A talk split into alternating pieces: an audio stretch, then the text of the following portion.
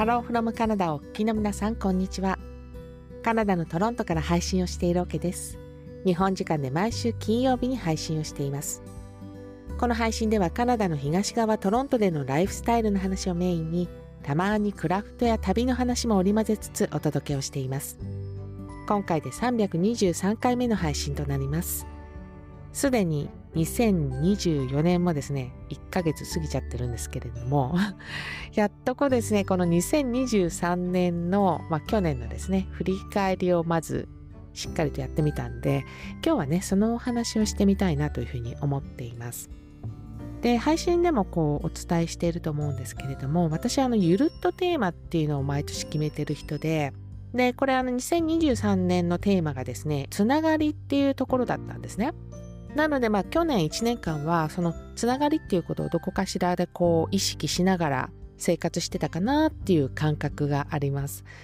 まずまさにここですよね。音声配信の場所。これはま声のつながりということになると思うんですけれども、2023年にこの名前を他己紹介したくなる人たちっていう風にちゃんと決めてこれスタートさせた企画なんですがこれ毎回ね誰かにぜひ紹介したいなっていう風に思う人ゲストに来てもらってお話を聞くというこういう内容の企画です。まあそれが一つあるかなと思うんですけどあと2023年、まあ、後半かな？後半になってあのよくね配信のこの中でも登場している朝のスパイス配信という、まあ、そういう番組ですね。朝活のメンバーと一緒にこれ作っているものなんですけれどもここあのハローフロムカナダは私基本的には私が話す形になるじゃないですか。でもこの朝のスパイスの方では、まあ、複数の人たちで番組作るっていうことをやっているので違う人がこう配信者として話したりもしますしあとあのグループ配信とかもこちらではやっているので、まあ、そういう形で声でつながりながら配信をしていくっていうのがありますよね。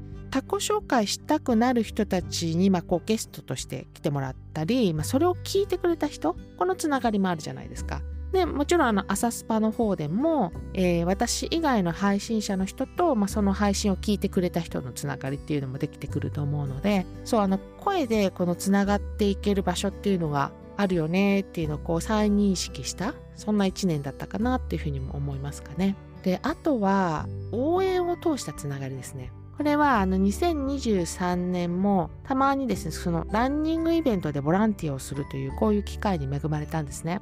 まあ私ランナーではないんだけれども夫がね走る人だったりするので、まあ、彼のつながりのランニングクラブとかでそこでまあ人が足りない時にボランティアしたりとかしています。いつもねなんかね給水所で働くことがすごい多かったんですね 今まで。えー、なんだけど、たまたまその去年、マーシャルという、えー、なんだろうな、こう、ランナーさんの道案内みたいな感じかな。あとは、ランナーさんがこう、ちゃんと道を走れるように管理をするような、まあ、こういうお仕事なんですけれども、その中には、その、ランナーを応援するっていうことも含まれるんですよ。いつもいつもその、なんていうの？問題が起こるわけじゃないから、それ以外の時は、まあ、ランナーさんのことを応援するっていう風になっていて、もちろんね、給水所でも応援はしますよ。なんだけど、給水所の場合ってお水渡すから、両手空いてないんですよね。ここがすごい大きな違いだなっていうふうに思っていて、で、マーシャルの場合って、まあ、両手が空いた状態で応援ができるんで、まあ、手を叩きながらこう応援できたんですよね。この手を叩くと音が出ます。当たり前ですけども。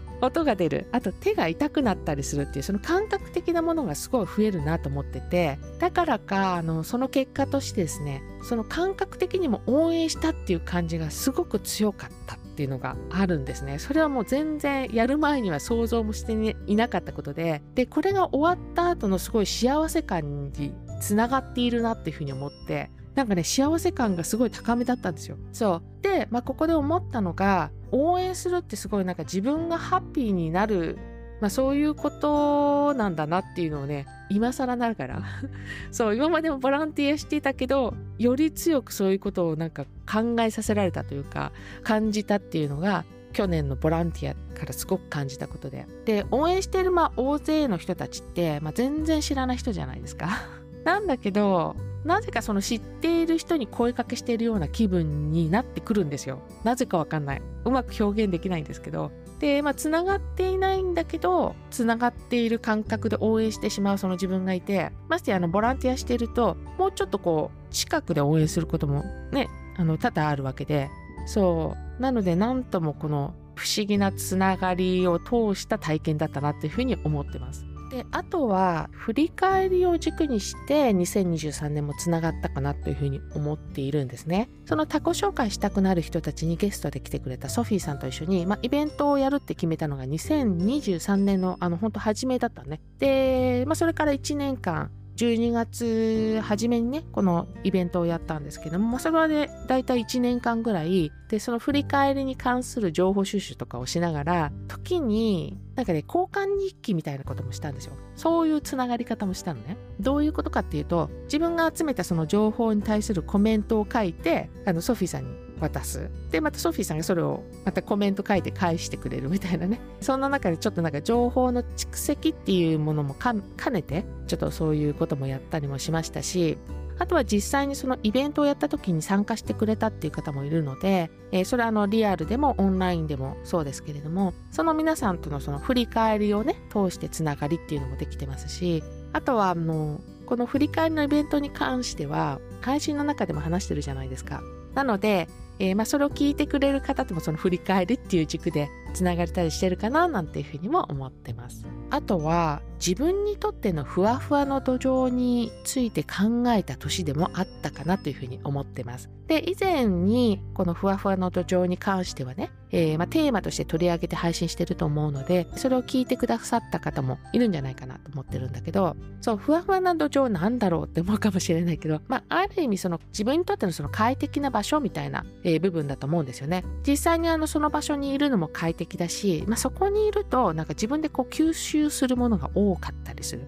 えー、そんな場所をちょっとイメージしていただけると分かりやすいかなと思っててどんなところがそのふわふわの土壌私にとってのふわふわの土壌なのかって考えた時に、まあ、違いを楽しめるところっていうのを挙げているんですよね。でこれは日々生活していたらば誰かと考えとか思いが違うっていうことあの当然あるあることだと思ってて変な話ねあの家族の中でも起こりうるでしょこれはね。まあ、その時にどう考えるのか例えばまあ反発するっていうのも一つあるかもしれないけどなんかそこにこう興味を持って接することができるかなみたいな。そう。で、この興味を持っている人が多い場所だと、必然的にその快適だなって感じれてる自分がいるんですよね。で、これ、他の言い方をすると、やっぱ自分らしくいられる場所というふうに言ってもいいかもしれません。自分が言ったその意見に対して違う意見かもしれないけれども、その意見が存在ちゃんとできるっていうことね。で、逆に、あの、他の誰かがその人らしくいられるっていうことも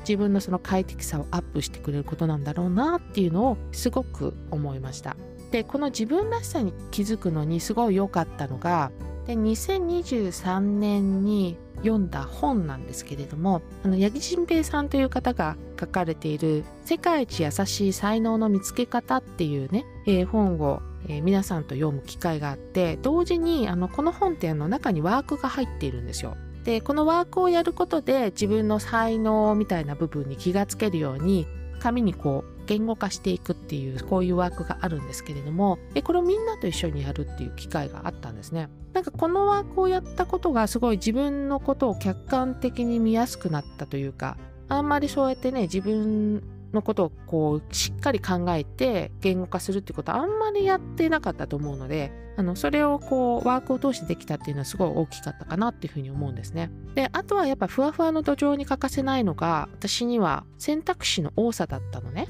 で以前あのゆうまさんっていう方がやっている余白の学校でその自由について考えたことがあってでその時に私にとってのその自由って何だろうってなった時にこの選択肢の多さっていうのがあの一番しっくりきました。なので自分にはないその考え方だったりとかそういうものに触れられる場所あとはまあ今までその自分にはなかった選択肢がこうやって増えていくことはすごい快適なんだなっていうのを、まあ、そこで自覚してなのでここもそのふわふわな土壌の要素としてね入れるには大切なことなのかなっていうふうに思っています。まあ、そういうことにね気がつけたっていうのはすごい大切ですよね。もう一つね相手に興味を持てるコミュニケーションっていうのもそのふわふわの土壌には入れたいことであって最初に挙げたその違いを楽しむところにつながるかもしれませんけれどもやっぱコミュニケーションをするのにその自分の目の前にいる人にまず興味を持つ。逆にその興味を持ってくれる人とのコミュニケーションがある場所って何とも快適だなっていうふうにすごく思っていてやっぱね興味を持ってないととってもいい話をしてくれたとしてもですね、まあ、それにまず気づけないっていうこともあると思いますしもちろんあの自分の考えがその人と違っていたとしたらば伝えられるそういう場でもあってほしいしそうなんかコミュニケーションしている相手が興味を持ってくれていると自分の意見がその違う自分の思っていることが違っていたとしても